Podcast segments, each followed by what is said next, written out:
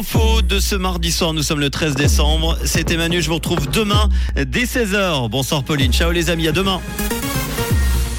Bonsoir à tous. Tollé contre le plan d'urgence fédéral en cas de pénurie d'électricité. Le secteur de l'orthopédie peine à sortir la tête de l'eau en Suisse et de la pluie au programme demain matin contre le plan d'urgence fédéral en cas de pénurie d'électricité. Il est vivement critiqué par les partis et cantons, et ce parce qu'il contient trop d'interdictions et de restrictions qui ne peuvent pas être contrôlées. C'est ce qui ressort de la consultation. En plus, les particuliers sont désavantagés. Les personnes âgées vivant à domicile sont par exemple désavantagées par rapport à celles qui résident dans des établissements de santé ou de soins. Le secteur de l'orthopédie peine à sortir la tête de l'eau en Suisse. Avec le vieillissement de la population, la demande est forte. La crise énergétique ne rend d'ailleurs pas la situation plus facile. Et pour faire face à ces défis, un groupe s'est constitué. Il regroupe sept sociétés différentes du secteur et se nomme Orthoconcept. Dès le 1er octobre, il est d'ailleurs devenu le principal employeur de l'orthopédie en Suisse romande, un secteur qui peine à recruter.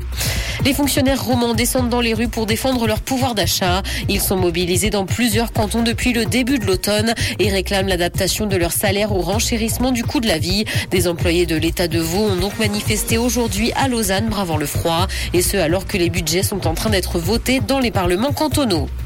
Dans l'actualité internationale, Qatargate, la vice-présidente du Parlement européen n'a reçu aucun pot de vin de la part du Qatar selon son avocat. Cette dernière a été écrouée pour soupçon de corruption. Elle est soupçonnée d'avoir été payée par le pays pour défendre ses intérêts alors qu'il organise actuellement la Coupe du monde de football. Trois autres personnes dont son compagnon ont également été écrouées.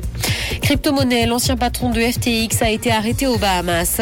Au début du mois de novembre, la plateforme s'était soudainement retrouvée dans l'incapacité de reverser à ses clients l'argent qu'ils y avaient déposé. Les États-Unis ont porté plainte contre l'ancien dirigeant qui réside aux Bahamas et vont probablement demander son extradition.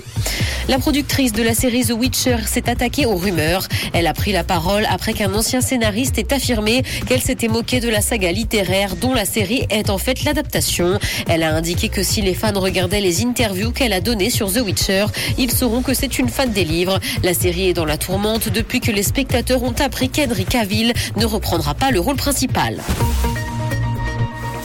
Le ciel sera couvert demain matin et de la pluie est attendue. Côté température, le mercure affichera 2 degrés à Nyon et Yverdon, ainsi que 3 à Montreux et Carouge. Bonne soirée à tous sur Rouge.